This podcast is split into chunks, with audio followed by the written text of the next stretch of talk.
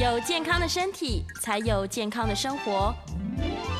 名医昂寇专业医师线上听诊，让你与健康零距离。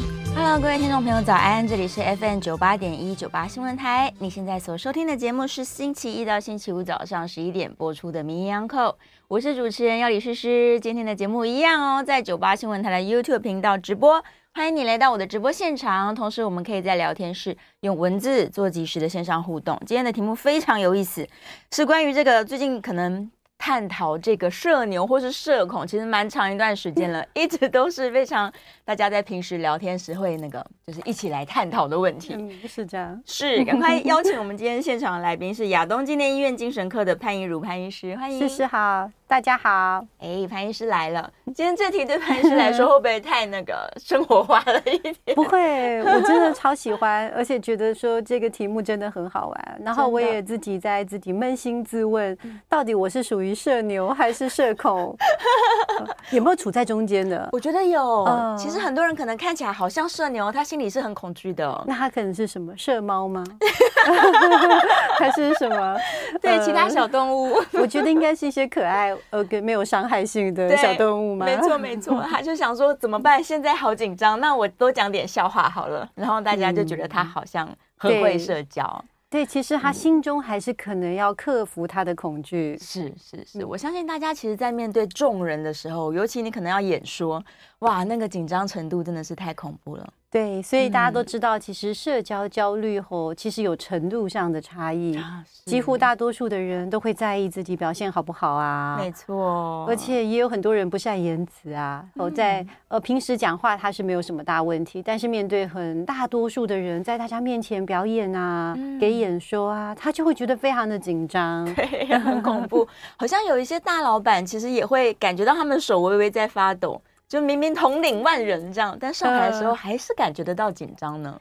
哎，你讲的很对。其实社交焦虑啊，不只出现在讲话，嗯，它其实很重要，是别人用眼睛看着你的时候被注视会怎么样呢？其实有些人他本身是有点轻微的手抖，或者是没有，可是别人叫他签名，他觉得被人家看，是，而且不用很多人哦，就是有一个人说请在这里签名，他的手就会开始发抖，在家里不会。天哪！那而且还有一种就是，其实夹东西在大家面前跟人家聚餐，是我们像我们吃中菜，常常需要有这个叫什么公筷母匙嘛，好，所以有时候你换了一个公筷，你要起来哎去站。有些人在这个时候他拿筷子，他就会有压力。所以社交焦虑不是只有发生在讲话啊，或者是表演，它会发生在注视的时候，你所做的一举一动。哇，所以它不只是人格特质，或者是一个社交的气质，其实它是会时好时坏。哦，时好时坏应该这样说，就是呃，如果它是你的一贯的特质，那只要有遇到这样的场合，它都会表现出来。是是是，嗯、哇，因为之前好像听说连梁朝伟就是影帝级的人物，擅长表演哦，他都说他其实有社交恐惧症。呃，是这样，就是呃，我有时候觉得这两个可能一开始乍听之下，好像觉得。呃，好像是很不一样。对，怎么会呢？对，但是可能说不定对他来说，这也是一种呃表现自己的方法。呃，因为在一般日常生活当中，可能跟。呃，不管是陌生人或不熟悉的人，或是很多的人一起互动，可能像他说的有点焦虑，嗯，可是反而可以是在这个摄影镜头之间，然后表现出自己。哦，对，他特别的忧忧郁，在眼神当中就有一种忧郁，真的非常具有吸引力，真的真的就散发了一种演员的魅力了。对，所以关于社交恐惧这件事情，假如说大家都有的话，嗯，对我们假如不是大家都有，有些人真的没有，真的有人就是没他们是社牛啊，怎么会有？他们特别喜欢社交，对，而且充满了活力，人越多越开心，应该是。对，我好羡慕这样的人哦。那叫什么？人来疯吗？人来疯。对，没有人的时候还很焦虑。呃，没有人的时候，其实面对自己，有时候孤单也是很痛苦的。对，真的。究竟这种焦虑感，反过来的人就是一个人很焦虑，人多觉得安心；但大部分的人可能是一个人很自在，人多的时候焦虑。这样子程度上的差异都应该还不至于到说我要去咨询一下心理医生。呃，应该还好。其实应该是，嗯，真正的社交焦虑症哦，他那个场合真的会影响到他生活很多。那我举例说明，是有些社交焦虑症不止在上学的时候小组报告或在大堂报告，他压力很大，可能甚至无法完成。嗯，除此之外吼，他也会呃尽量去避免跟一些陌生人，所以他的社交他不太容易认识新的人。对，那我、呃、其实我还蛮常听到一种大家可能以前没有听过，但是在社交焦虑很常见。哦，就是说，他连这种我们觉得不需要社交技巧，而只是跟人面对面，举例说明，去加油站加油啊，哦，他一定会选择，例如说自助加油，是哦，避免跟他说我要加九五或者是九八，不要说 话，对，避免尽量避免这样的情况。那另外还有一个很特别的情况，就是说，像呃，如果去公共厕所，特别是男性哈，他们比较不会呃，尽量避免在公共厕所。哦，上厕所有、呃，也会让他觉得不自在，因为那也是一个很公共，算是 public，在大家面前做一个行为，是好、呃，所以他可能变成很多地方他就不会去。那我甚至有几个个案，他们的 social anxiety 表现在什么？其实他们的生活都很好，因为现在我们有很多职业，只要你具有你的技能，他们可能是在家工作，嗯、呃，可能是有些人是做工程师啊，或其他的自由工作者。但他们都做了一件很有趣的事，就他们选择他们的住家，嗯，他们的住家呢，楼下都是便利商店或便当店，就是嗯，非常的方便，而且已经很熟，熟到他每天去都不用讲，他就知道哦，给他一个什么，哦、不用开口，对，嗯、所以他会去调整他的生活，尽量在。呃，减少社交的情况之下，完成他生活的任务，是是，是，所以可以看到很多很特别的情况。哇！嗯、但是他仍然他其实是可以正常生活下去的。呃，我觉得每个人都有他自己我们说的调试的方法。对，哦、呃，但是呃，并不是每个人都可以这样，特别是如果年纪还幼小，呃，像。呃，我先前也有一个个案，他算是中学生吧，然后因为社交焦虑的问题，嗯、他其实刚好在中学的时候就遇到了我们这个呃新冠肺炎嘛，哈、嗯，所以大家都戴着口罩，他因为这样而觉得放松很多哦，觉得因为其实他不太喜欢别人注意自己的脸嘛，是。哦，就是呃。他并不是那个身体异形症或者容貌恐惧，而是单纯觉得，哎，跟别人眼睛呃看到，或者是别人注意你的呃表情是否自然啊，然后言谈怎么样，都让他有有一种焦虑，有点。那所以我现在就想说，哎，解封之后，不知道他就是希望他适应也能够很良好，所以这就是。呃，每个人都会在不同的过程当中去做不同的调试，是这些是需要矫正的吗？假如他自己也觉得很困扰吧，他觉得这个焦虑太大了，嗯、他需要去矫正行为吗？像刚刚呃，戴医师说的那个马桶的问题，假如是小朋友，他在学校就是永远都不上厕所，然后憋尿啊，然后憋着便便再回家，家长应该会非常担心吧？呃，对，呃，如果是以小朋友，他们常见的问题不是因为去马桶，而是因为要举手才能去。呃，因为小朋友我们都知道，很幼小的幼童啊，老师经常会规定说要举手或者跟老师报告，对，才能去。因为这样他就不能在大家面前就是凸显。嗯，例如说，呃，已经迟到了，在会议最后一个人走进来，是呃，或者是呃，在这个上学当中、课程当中，呃，就举手说老师我要去做什么，是这个对我们有社交焦虑的孩童是比较困难的。嗯，哦，所以。呃，我们可能可以，如果身为父母亲，可以跟老师说，呃，就是可以跟老师沟通，说是不是，诶，可能在节跟节中间，就稍微拜托询问一下他，是 就是让他去上厕所，提醒一下。哦，是，要不然一直这样子，其实是过着很痛苦，很辛苦，小朋友也很辛苦。对，但他慢慢会学会。好，因为我知道，像有一些社交焦虑，他产生的年龄蛮蛮早的。嗯，那我就有遇过这样的个案，他是后来终于交到了一两个朋友，他就老是跟着那。有人举手，他就跟着啊，他就跟着，只要是那个某某某，他要去上厕所，我就跟着去。是，然后也因此就是呃，就是解决了这个问题。哇，所以有一个同伴是太重要了。对，是，赶快找到同伴。呃，他还是可以交到自己的几个相当比较好的朋友的。嗯嗯，所以这种行为的矫正，他不一定是说个案一定要被矫正，有可能是周边的人来帮助他。就解决问题了。呃、是因为其实随着年龄的长大后，嗯、只要在过程当中不要受到太多的我们说痛苦的经验，是呃，他的慢慢他的呃调试方法会越来越多啊，他就会知道说啊，我到一个环境啊，我要先找这种比较友善的人，然后可以跟我还是能够结交几个朋友，好，嗯，然后呃，有一些人是在平时他社交焦虑还可以，他必须要上场的时候，是我们其实也会建议，假设他真的社交焦虑太严重，但是不需要到长期服药，哦，他也可以。呃，例如说，真的在很大的场面，偶尔才遇到了，也有人是遇到这种情况，他才吃药吃一次，对，备用，呃，对，让他在那个时候可以正常的演出，哦，也有这样子的现象。是是是，哎，最严重的人，他的确的确是需要吃药的。我听说有的人好像要吃药才能出门呢。呃，这样的人其实也蛮多，而且，呃，如果说他的情况是越来越恶化，在过程当中就不幸没有遇到很多可以帮忙他的力量或朋友或或老师或者是家人。那他可能真的也会觉得这个社交的焦虑太可怕了，完全没有办法进去到外面，甚至连人家没有要跟他社交，只是一般的人走在旁边，他都觉得这个眼睛啊或看到他都让他觉得非常的敏感，不知道自己是不是给别人不好的印象，或自己。哪一些举动呢？他们通常想的是觉得很尴尬，然后表现的不好，给人家负面的一个评价等等。嗯，好啊。如果是这样的情况的话，它是可以有药物可以吃的。是哦，然后包括说像血清素的药物的某一类，然后也包括说有一些轻微的抗焦虑剂等等。那哦。当然，社交焦虑我们也会推荐吼认知行为的治疗，吼就是让他在某一类的比较轻松的社交场所里面缓缓的。大家不要想都要用很刺激的方式，我觉得都是呃一步一步来比较好。是，例如说，先从自己很熟悉的一个朋友到两个朋友到朋友的朋友，好几位，先在这个当过程当中。练习去发表一些自己的意见，那如果得到好的回馈的话，慢慢的话可以面对更多的或者更久的一个社交场所。嗯，是一步一步来，有点像是减敏治疗了，可以这样说。不过我觉得到一定的程度之后，我觉得每个人还是可以学会，因为我觉得这个时代就是。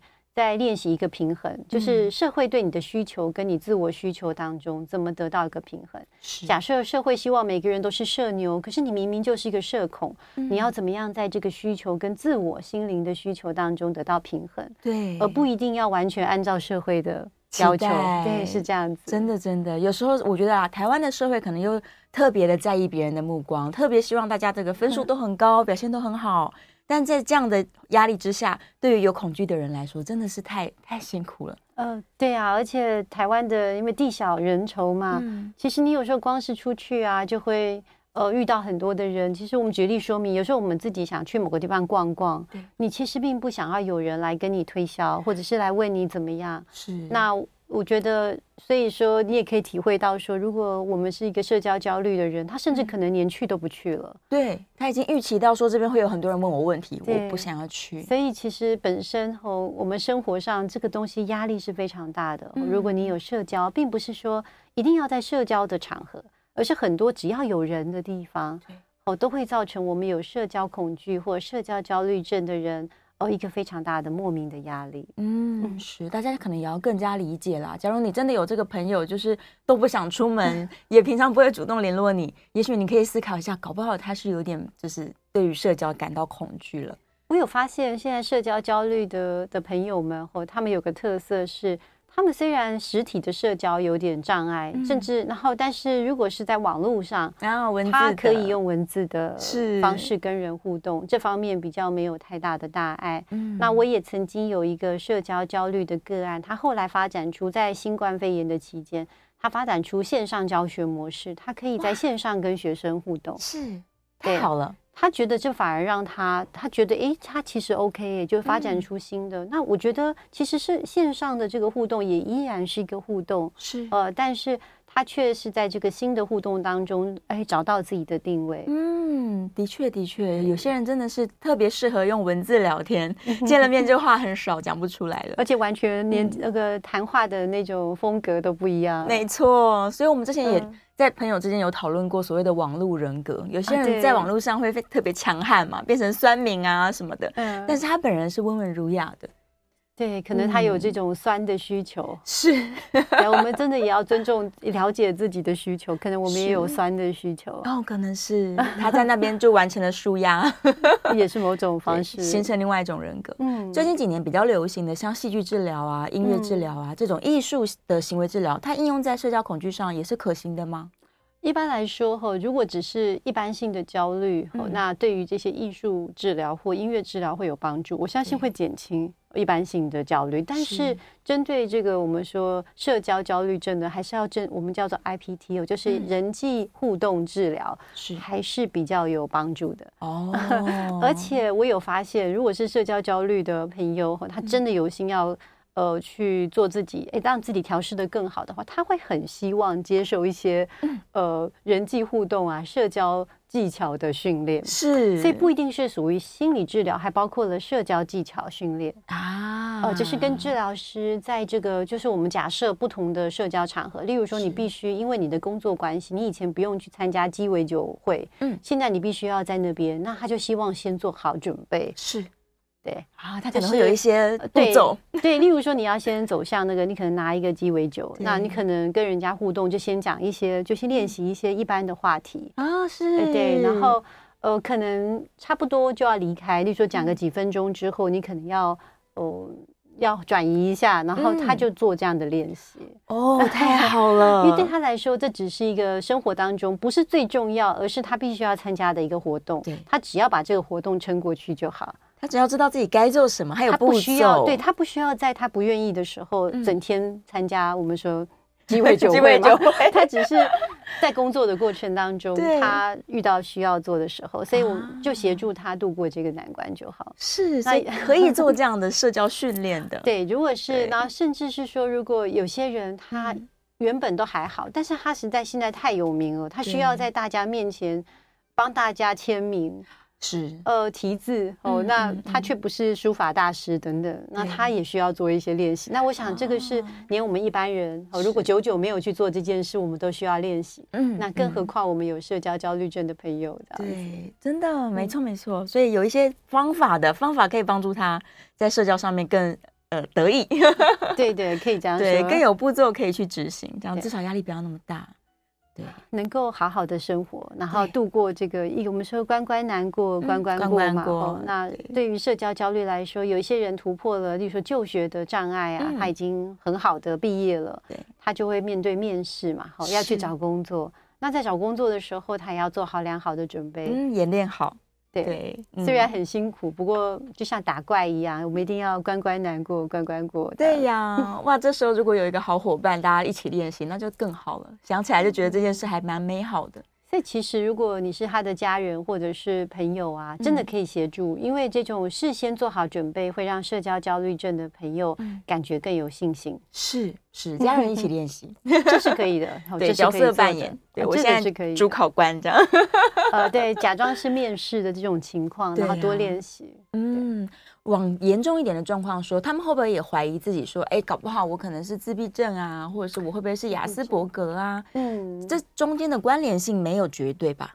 呃，如果说是自闭症，它跟社交焦虑应该是呃没有很很类似的地方，不太一样了。对，因为其实社交焦虑症的人，我、嗯、他会觉得。逃避社交，可是他那种情绪的反应是非常的明显的。是，呃，对，像很多人在看到人的时候，你你都可以很明显看到啊，甚至有时候会脸红啊，然后发抖啊，然后讲话的声音都会这样。那我想在自闭症的呃个案身上是不会看到。还有跟社交的兴趣，其实我们社交焦虑症的。的个案，他还是会有像交友啊这样子的需求，需求的，对，但是他会很难找到觉得他真的很重视的朋友的。哦，完全是不一样的路径。他只是在社交上被注视时，或者需要跟人互动时，感觉到害怕而已。对，但是比较熟悉的朋友，他还 OK 的，嗯，是可以自己应付的。对，也有种可能，会不会社交焦虑症的朋友都特别重视自己的老朋友？他们可以说是一个。哦，因为不容易交到新朋友，对，那他们都是最重视感情的，我们也可以这样去理解。没错，没错，我有这种感觉。对，有一些真的是社交不容易的朋友，他就是一辈子会嗯相处的很愉快。那我们要怀疑我们社牛的朋友吗？社牛朋友吗？没有重视我们，因为他一直交新朋友。你是社牛吗？追求刺激，大家都以为我是社牛，其实我不是。其实你也是梁朝伟，就对。我觉得我还蛮社恐的，而且一个人的时候都躲在家里，就是。很多自己可以做的事情，哦，那这样应该算是很平衡啊。嗯、对。对，对，我也喜欢自己一个人。其实自己一个人真的也有轻松哈。对呀，不错，真的真的。就下次我们可以谈谈孤独恐惧症。哎，对，其实一个人如果很怕一个人的时候，反而这样的时间比很多人更更困扰。真的，因为我们总是很多很多时候是必须要自己的嘛。是啊，是啊。像我享受孤独，我就不能理解这个孤独恐惧症是从何而来。好啊，我们下次来讨论看看。关于这个社交恐惧，它是有什么评量表的吗？我要怎么样自己检查自己，我可能有社恐呢？那、哦、我稍微看一下，就是说，如果是现在网络上大家看到一个李氏哈，就李就是我们一般姓李的那个李氏啊，是一个外国人哈，叫李氏的社交焦虑症的量表是，那它里面应该有二十几题吧？哦，它就这其实没有太大的特别，它就是告诉我们好几种场合之下你有没有这样子的焦虑，大家也可以有兴趣可以看一下。是，那其实。呃，列举的东西就会有一些是让大家没有想到，例如说在公共场合就接起电话啊，哦、呃，这样你会不会有压力？有没有困扰？是。然后在公共场合吃饭啊、嗯、喝水啊、喝饮料啊，这些会不会？因为其实我们一般都各自吃自己的，可是如果对社交焦虑，就会觉得说，会不会有人注意自己自己的吃相是不是不好看啊？嗯。哇，动作是不是给人家负面的观感、啊？筷子是不是没拿对啊？呃，对对，就是就好像你拿筷子都很就很紧张，嗯、是就很在意。然后可能也会分成说是在比较权威的对象的、嗯、呃的跟你讲话你才会紧张，还是一般的普通人？哦，这个也有程度上的不一样。好，确实。那如果真的很严重的社交焦虑的话，基本上是所有的人，嗯，我连这个不跟他讲话，他都怕他等一下来跟他。询问，马上 会跟你互动，这样对，就怕有人跟你互动 这样子。是是是，可以透过这个量表自己确认一下，可以的。而且其实说真的，有没有社交焦虑也不需要通过量表。嗯，其实我觉得真正有社交焦虑症的这个我们的朋友们心里都知道。就说只要有人要来跟自己有可能互动的场合，都感觉到非常非常大的一种焦虑跟恐惧。那呃，有一些时候连自己都知道，说这好像是蛮不合常理，因为你的家人跟朋友都会说，其实用不着那么的担心。对呀，而且事后证明，这整条路走过来也没有任何一个人跟你搭讪，所以自己也会觉得说啊，我的这个社交焦虑可能真的太过严重。真的真的，那也不是说你想开一点就好，不是的，啊，这算是一种体质啦。对，他的状态就是这个样子，是这样子，没错。我朋友甚至连父母跟父母说话都会紧张。哎，你这样讲没错啊，父母也算一种权威的角色。那刚刚我提到的时候，需要戴口罩的个案，他其实在家里也戴着口罩，然后因为这样的事情就跟家人有很大的一个不开心，因为家人不能理解，是他。不希望别人太过去注意他，或给他一些意见啊、评评估啊这样子。天哪，对，尤其过年的时候，超级不想回家的这种。对对，如果因为过年的时候会给你评估的人更多了，更多了。对，包括你的 对亲戚、朋友、长辈长辈，真的哇，大家要多一点理解，然后能够包容吧。对呀、啊，假如你身边的亲友们有这样的状况的话，我们我们自己更多的理解，就可以让对方更舒服喽。回到 FM 九八点一九八新闻台，你现在所收听的节目是《名医央叩》，我是主持人药理诗诗。我们再次欢迎今天现场的来宾是亚东纪念医院精神科的潘怡如潘医师，欢迎诗诗好，大家好，好回来了。好，这个我们继续来探讨关于社恐跟社牛之间的相处。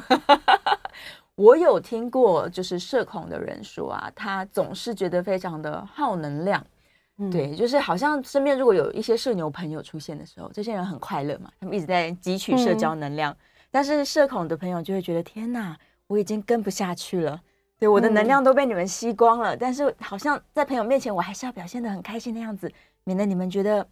就是我好像有点扫大家的兴，嗯，对呀、啊，是不是社交恐惧的人，他其实越社交他越疲累啊，他越辛苦。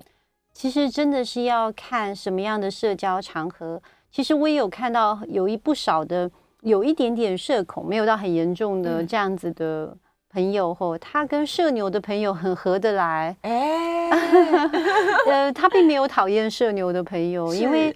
很多社牛的朋友其实很好心，他也可以感觉到说，呃，这个社恐的朋友他其实不想要讲太多，所以有时候会照顾他。啊，cover，呃，对，就是例如说要去点菜啊，嗯、大家一起吃的时候，他就会问说，哎，那你要吃什么？然后如果他不能决定，他也会帮他选一选，嗯，然后，呃，他也会，呃。就是帮忙把这个聊天的空白都填满了，一个很互补的感觉。对，所以其实如果社恐的朋友，你遇到好心的、不错、跟你合得来的社牛的朋友，嗯、他也是你的好搭档，真的。然后，呃，另外的话，我们也可以学会倾听的技巧。其实有时候。呃，我觉得大家不要一直觉得一定要在大家面前一直一直表现才代表很好。嗯、其实我觉得我们在一般私人啊，不是说你要给演讲或给 talk，不是这样，就是一般私人的交往当中，有时候我们其实更喜欢会聆听我们的好朋友嘛。嗯、哦，对呀、啊，真的。所以你如果很担心在大家面前一直讲话，那你就不用讲那么多，你可以在你的一般轻松的。朋友群当中，你也可以扮演一个很好的聆听者。是，其实我觉得不要给自己太大的压力，然后你也可以寻找一些适合自己的朋友。哦，找到一些合理的角色就可以了。嗯、对，嗯，然后遇到重大的时候才消耗你的能量，嗯、因为那个时候你的工作或你的生活必须要去面对，在很大家的面前去做一些什么事情。嗯，其实。很多有一点社交焦虑症的人，他可能在这个社会当中，他也具有很好的地位。例如说，他有时候需要在大家面前，不管是给一个演讲，虽然没有说他不是个演讲家，但他偶尔也需要。那或者是他有时候需要在大家面前，比如说弹钢琴表演等等，他可能甚至是个演奏家。哦，那他就需要做一些心理的建设。嗯，对，是是是。总之，找到自己一个能够跟这个其他人相处的方式，可能是解决社交恐惧的一个策略了。嗯，对，赶快去寻找到它。应该说，现在呃，就算你没有一个很严重的社交恐惧，或者是呃，你要在某一个领域达到顶尖的程度的话，你可能都需要一些我们说心理上的一个算是教练吗？哦，或者是给自己一个策略，让自己能够在某一些的关键的场合哦表现得更好。是。要表现出不只是你本来的样子，你还可以按照你哎该要做的，甚至做得更好。嗯，有时候我的方法就是给剧本了，我会有一个这个社交状态，例如我现在要当一个 leader，那我就给 leader 的剧本。然后我现在要当一个 follower，那我就有一个 follower 的剧本。对，在今天进去这个场合之前，你可以先有自己的剧本，但记得剧本千万不要只有一套啊！啊，有时候我们对于这个剧本哇，没有按照我自己的设定走，会有产生更大的焦虑，反而焦虑。所以我们反而给自己，例如说两套剧本，如果不能按照这样的话，那我们就转换一下对，有一个弹性。那也许生活上你就不要觉得说啊，怎么不按照我的剧本？毕竟我有好多个剧本嘛，对 对？对，没关系，所以这本行不通。下一本，对，这也是一个做法，没错。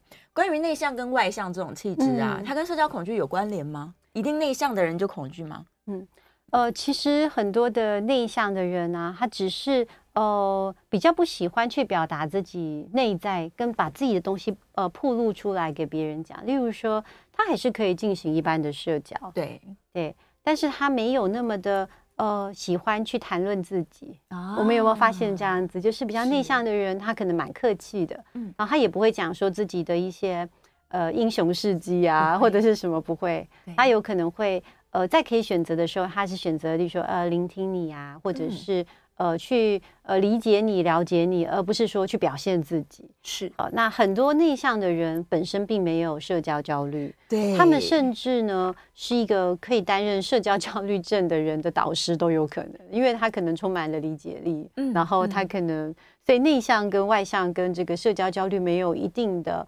呃呃，就是一定对对对，没有绝对的关联，但是有时候你会误会一些人是内向。应该是这样讲，就是他是因为他有社交焦虑症，然后你看到他不太喜欢跟人呃去互动，你就误会他的本质是这就是内向哦，所以就因此我们认为说，好像社交焦虑症是内向，然后认为社牛的人是外向。对，不过说真的，社牛的人多少有点外向，多少是外向，要不然他不喜欢 outreach 跟大家那么多的 对来往，那么多的交谈。真的好有趣哦，太有趣了。那往往我听到说自己有社交焦虑或是恐惧的人，他看起来都还蛮善于社交的耶。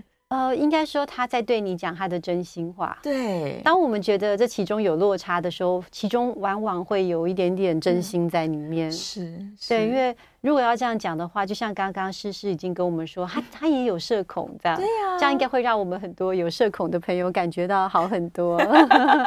没错，我也是准备好了才出发的。嗯、呃，每个人多少都在意，就是对于呃别人对自己的评价，就有时候总是难免。尤其你如果求好心切，也会觉得对怕别人对自己有负面的评价，嗯、这个部分就是社恐的一部分。哦、但是呃。我们一般来说，真正的社交恐惧症好的患者或个案或他真的是对所有的社交，他都觉得无法去控制。哇，我相信诗诗一定没有。就是，假设你必须要去跟很多人，比如说今天要去面试或干嘛，参加小组讨论。你无论如何还是得去嘛，是哦。那也许真的严重的个案，他就会选择就回避，可能就不去了，嗯、就不出现了。或者去了以后，可能真的呈现一种非常大的一个焦躁。你说大家都可以看得出来，他呈现着很大的压力。哇！那如果你去问他，他可能就会哇，那个压力更是如山大。对，嗯、他已经没有办法处理好了。对，如果是这样的情况，真的还是建议他可以去就诊这样子，嗯嗯，因为把这个最糟的时候度过之后，也许他又可以恢复一般的状态。对呀，刚刚就有提到有一些这个血清素啊，可以帮助他开心一些。对，就是呃，对于社交的状况还是会紧张，但是不会出现我们说身体的症状。嗯，例如说你不会觉得哎心跳那么快，或者是好像身体一直要发抖的感觉，你就会觉得哎我好像更能够控制，然后因此你就有信心的把这段话讲出来。是是是，把它讲完，要让这些有恐惧症的人，他得到更多这个正面的回馈，他们就会再更稳定一些呢。哎，如果你是他那个身边很亲近的朋友或者是家人的话，嗯、我觉得应该是，如果他有做一些小的尝试的时候，我们用鼓励来取代责备。是，因为呃，如果说呃，像我有见过一个。呃，社交焦虑症的个案，他鼓起勇气跟他的父亲表示说，他还希望能够，例如说考转学考。哦，那他其实想了非常久，恐怕想了都快一年了。嗯，然后呃，如果他有这样去表达自己的意见的时候，其实我们还是呃适度的去珍惜他这个表达。嗯，就是我我还是很不见得完全同意他的内容。对。但是他这个勇于去表达，鼓起勇气这件事情真的很值得。对，他已经很了不起，代表他很重视这件事。没错，没错，不能说你怎么提出一个奇怪的想法，不要就是先否定，我们应该是先肯定说，哎，你提出来讨论了。对，为什么很多人会想说，哎，这个意见又不好，我们为什么就觉得我们这样好像很盲目的给别人呢？其实不是这个意思。嗯，大家可以想想哦，这个人是不是你重要的家人或朋友？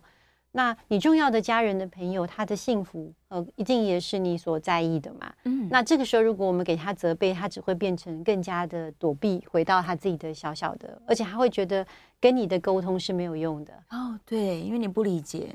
所以，如果我们换一个想法去想说，当我们真的很重视这是我们的家人跟朋友的时候，我们格外的应该要用尊重去，呃，去取代我们这种怎么讲，就是呃。爱之深，责之切，好的那种急切。对对，真的，家人朋友太重要了。对，因为到最后会发现，如果我们要不孤单，最重要留在我们身边的还是我们很重要的这些家人跟老朋友。是啊，所以最近大家一直在讨论这个社牛社恐的话题，我觉得反而是好的，让你去发掘身边的朋友他的真正的需求。可能平常他很恐惧，他也从来没有跟你说过。呃，如果他是你的朋友，我相信你是会知道的，是没有感觉得到。但是他可能是他有轻微的，他内心也有这样。如果他因为透过我们这一次这样讲，然后他就说，哎，他还跑来跟你讲，其实我也有社恐，哎，对，就很棒。那你就可以跟他分享一下，说不定你也有呃这方面的一些经验经验呐，对，然后怎么克服的，就这样互相交流，哎，感情还会更好一点。对，没错，对，这也是一个办法。有没有说什么食物我吃一吃，感觉会比较幸福？例如喝个牛奶之类的，呃，应该是每个人都有自己呃喝了或者吃了会感觉到幸福的食物，嗯、然后这通常都是我们说跟热量啊、糖分有关系。啊、是，那呃，几乎每个人都所谓的这个叫做 comfort food 嘛，哈、嗯，就是不幸都是一些热量比较高的。好，那呃，就像就是说巧克力啊，有些人可能会要吃点糖果啊，可能会让自己觉得好一点，觉得安定一些。对，那我在想，试试这样问，会不会是因为嗯。就是说，以前的经验，有时候我们在上场之前，嗯、有时候我们也会做一些仪式化的行为，对，来让自己感觉到好一点。没错，那这些仪式化的行为也包括，除了有人会深吸一口气啊，嗯、然后有人心里冥想啊，写个人呐、啊，哦，对对，手写下一个人，或者写呃，额头上绑一个什么必胜，对、啊，类似这样子哦，这样的行为的话，也许也有些人会说啊，我吃一颗小小的糖果，对，但那我相信是无妨的。嗯嗯嗯嗯，可以可以可以，自己准备。一个小动作，对。啊，我之前就还有做过那个权力杖练习嘛，就拿到麦克风，我就感觉能量来了，这样。嗯，然后就是那有时候还有一些心理上的小技巧，哦，就是我刚好前几天就是在某一个算是呃教学相长的一个活动当中，然后然后有想到一件事，那我觉得也可以跟大家分享，就有时候我们。就是说你现在去面试，你又有社交焦虑，那你是不是还是讲完了这个面试？那我会建议说，我们有社交焦虑或社恐的朋友啊，在做完这个面试之后，其实还是可以给自己鼓励，说这是我做的今天最好的一个啊，自己跟自己说很棒。对，因为其实你完成了，而且这过程当中，当然一切并不会完美，可是那真的是你所能做到的最好的。对呀，真的。嗯，然后我们有时候呃。应该这样说，像主持人主持这么多的节目，或我们常常就上节目，嗯、我们也不能够整天评价说啊，我今天的表现好不好啊？哦、如果是这样的话，那这样生活上不就是很多的挫折嘛？对，我们应该说我们尽力而为，然后嗯。嗯进来，这就是今天我们最好的表现，等等的。对对对对对，没错，自己跟自己比较就可以 了。然后我们再偷偷吃一点 comfort food。等下广告休息，一直吃炸鸡之类。现在这样广告休息的时候，不知道会不会播出来呢？会呀，会被他们看见。不行不行，赶快把巧克力藏好。好了，我们准备要进广告了。这个大家如果也有相关的这个社交的焦虑的话，哎，等一下可以 call in 进来，电话是开放的，零二八三六九三三九八，零二八三六九三三九八。好了，休息一下，希望大家可以更妥善的来进行社交。欢迎回到 FM 九八点一九八新闻台，你现在所收听的节目是《名医安扣》，我是主持人药理诗诗。我们再次欢迎亚东纪念医院精神科的潘怡如潘医师。诗诗好，大家好，好回来了。哎，这个电话别忘了是开放 call in 的。嗯、我想问潘医师一个问题：有没有医师朋友说他们也不太喜欢社交？有超多的，超级多。其实我觉得医师真的是一群好奇怪的族群，他每天要跟人讲话耶。其实呃，我刚好前几上礼拜有遇到一个朋友，他没有那位医师朋友，他是社牛级的，哦，他就跟我提到说。他有个同班同学，呃，原本是呃需要看门诊的科别，对，然后他在训练结束之后就开始看门诊，是，然后看门诊之后，就因为第一天看门诊嘛，嗯、然后就跟跟患者两个人对视，然后每个人都讲不出话，哇，然后最后他就转了转科。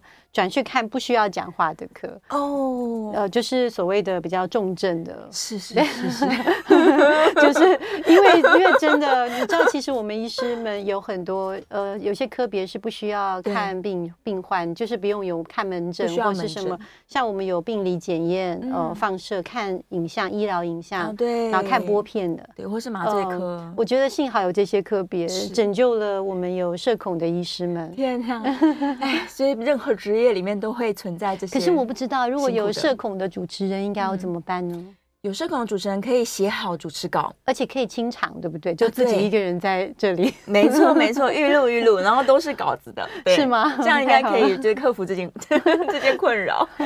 我知道，我的确有很好的朋友，他就是主持人，同时他又严重社恐，永远都有稿子。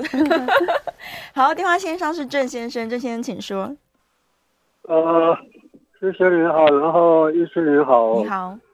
呃，我是想要说啊，因为台湾人好像怎么讲，现在好像都特别强调就是那个表面功夫了啊。然后就是说，长得越越符合所谓的那个电视啊、明星啊那种一点。那那表才才是正常嘛，然后其他的跟自己长得不一样的人，就好像都都会被标签化，说你是坏人，你是怪物，然后你是那个，然后大部分可能相信我自己被被这样霸凌的那个感觉了。跟着说外表霸凌的那种感觉，我自己自己观察哦，大概从三十岁以上的人，都有这样的所谓的其实他的外表的心态了。啊，是。然后，嗯，但就这是没有办法，去包包容，是尊重，是他人的其他人的外表。嗯，然后就这样就。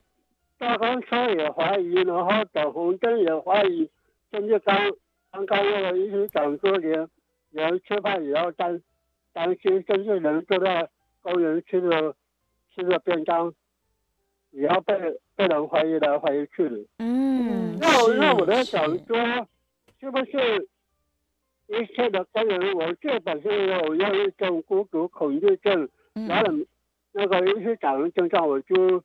因为该有，可能我说，我到目前我都还没有看看医生。那我又想想要提防一下，到底是我们好注重所谓的表面，表面所谓的颜值，颜值上外表，好像就是你非得要像所谓的韩国的明星，还是？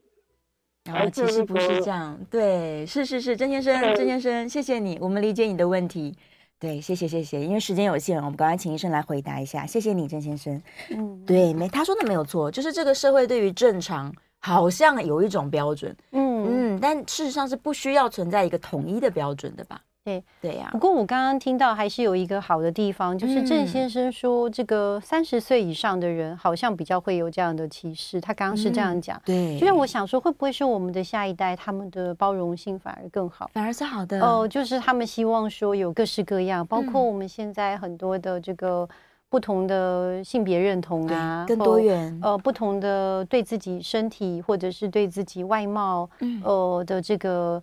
都是自由的展现，是。那虽然很多年长的我们长辈有时候会看不，有时候看的比较不习惯，嗯、哦，但是某方面来说，会不会从郑先生的观察上，我们可以看到，社会虽然也也追求高颜值，可是同时也因为社群媒体的多元化，对其实我发现和大家欣赏的也有各式各样。对，像有一些 YouTuber 是走这种呃搞怪搞笑嘛，真的真的。对，那有一些是呃穿着也是很特意啊，或者是有特殊的才华，很特殊的。个性，嗯、或许我们的年轻人可以渐渐的更尊重这个多元化。嗯、的确是我有感觉到，就是因为 YouTuber 的关系哦，嗯、很多这个他有特殊气质或者是有特殊外貌的人，哎，反而大家是特别喜欢他们的。对，我现在只是反而在担心的，也不是，我觉得包容在我们的下一代，他们是比较真正的比较尊重，是好一点的。嗯，呃，但是又怕走向极端，啊、因为我发现就是像 YouTuber 为了引起大家的这个注呃注意，有时候。他明明他把自己的特质，他是有这个特质没错，不止表现出来，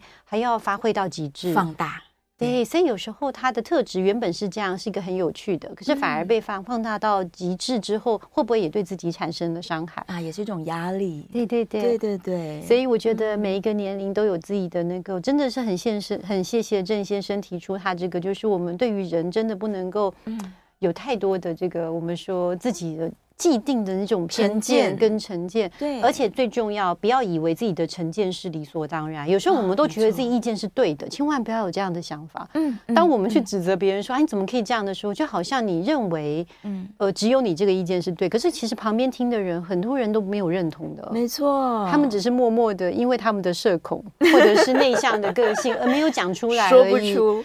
对，所以呃，像郑先生一样的这个呃。听众不要觉得难过，可能有默默很多社恐都在支持着你。哦，没错没错，是不是这样子？对，他们只是不善于表达，他们没有讲出来，没有讲出来，对，可能在旁边看了也非常不开心，但是哎又不知道怎么办，对，没有没有表达出来他们的抗议的意见。真的真的，有时候真的没表达，不代表大家同意啊。没有对，没有，并没有同意，并没有同意。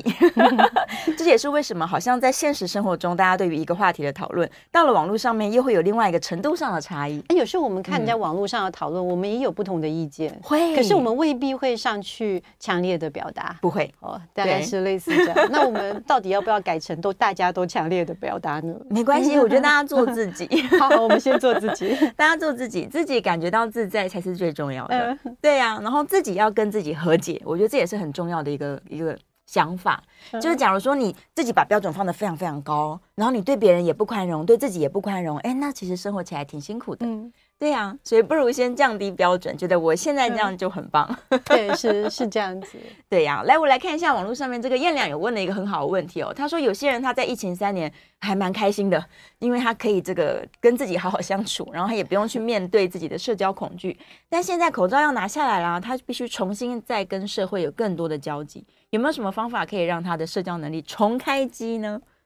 哦，对，嗯，这个社交，我觉得是如果真的本身有社交能力的话，呃，应该不会有这个重开机啦，就只有第一天，啊、第一天把这个口罩拿下来的时候有一些焦虑吧。对，然后还有一些人觉得 还要准备好，嗯，比如说呃，跟很久没有见面的朋友准备呃见面的时候，可能他们会问你最近的工作进展啊，啊然后也会看看说你的。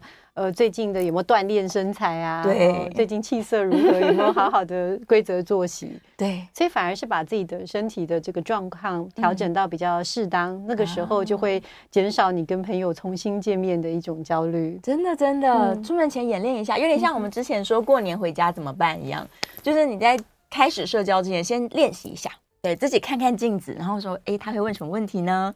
我要怎么回答他呢？对，准备好了，然后再出门，应该就没什么担心。幸好我们现在面临的不是过年，而是中秋节。只要面对月饼跟那个 好吃的食物，现在都不知道中秋节应该选什么样的月饼。真的？对啊，到底是什么蛋黄酥吗？嗯，蛋黄酥也蛮多，这个越来越多新的牌子了。我觉得疫情这几年哦，大家好像厨艺精进了不少。所以好吃的选择又更多了，我们反而是有选择障碍。哎、欸，那不知道就是社恐的朋友会不会送月饼呢？嗯、可能还是会送吧，应该会送月饼。对，而且去的是礼物，不是自己，就更更自在了。啊，我懂，所以就是不用亲自送，而是用配送的方式。对，对，选择网络宅配。解决了问题哦，所以如果你收到并那个自己的朋友宅配来的月饼的时候，可以给他一个电话说：“你你莫非有社恐吗？” 讯息他好了，电话他可能不想接，他不想他一直响。没有啦，社恐没有这样。你如果是他的朋友，他还是会接的，会接的，他，会接的。对对对，千万不要这样，主动关怀。对呀，今天来下一个总结好了，讲不管是自己，我们可以检查一下自己到底社交恐惧到什么程度。嗯，对。但如果发现身边的朋友也有这个状态的时候，我们是不是多一点关怀跟理解？呃，我觉得理解是很重要的。嗯、有时候过度的关怀也会让大家有压力。力其实理解就是最重要的。嗯、有时候你听听他，而且你当他的朋友就是最大的关怀啊、哦。对，嗯、我把他放在心上，对，对一直都在意他的需求，这样就好了。嗯，当他的朋友，当他的朋友，我们也好想要有更多的嗯理解我们的朋友。嗯、真的真的，哎呀，要用爱面对。嗯，谢谢潘医师，我们下次见，拜拜，拜拜。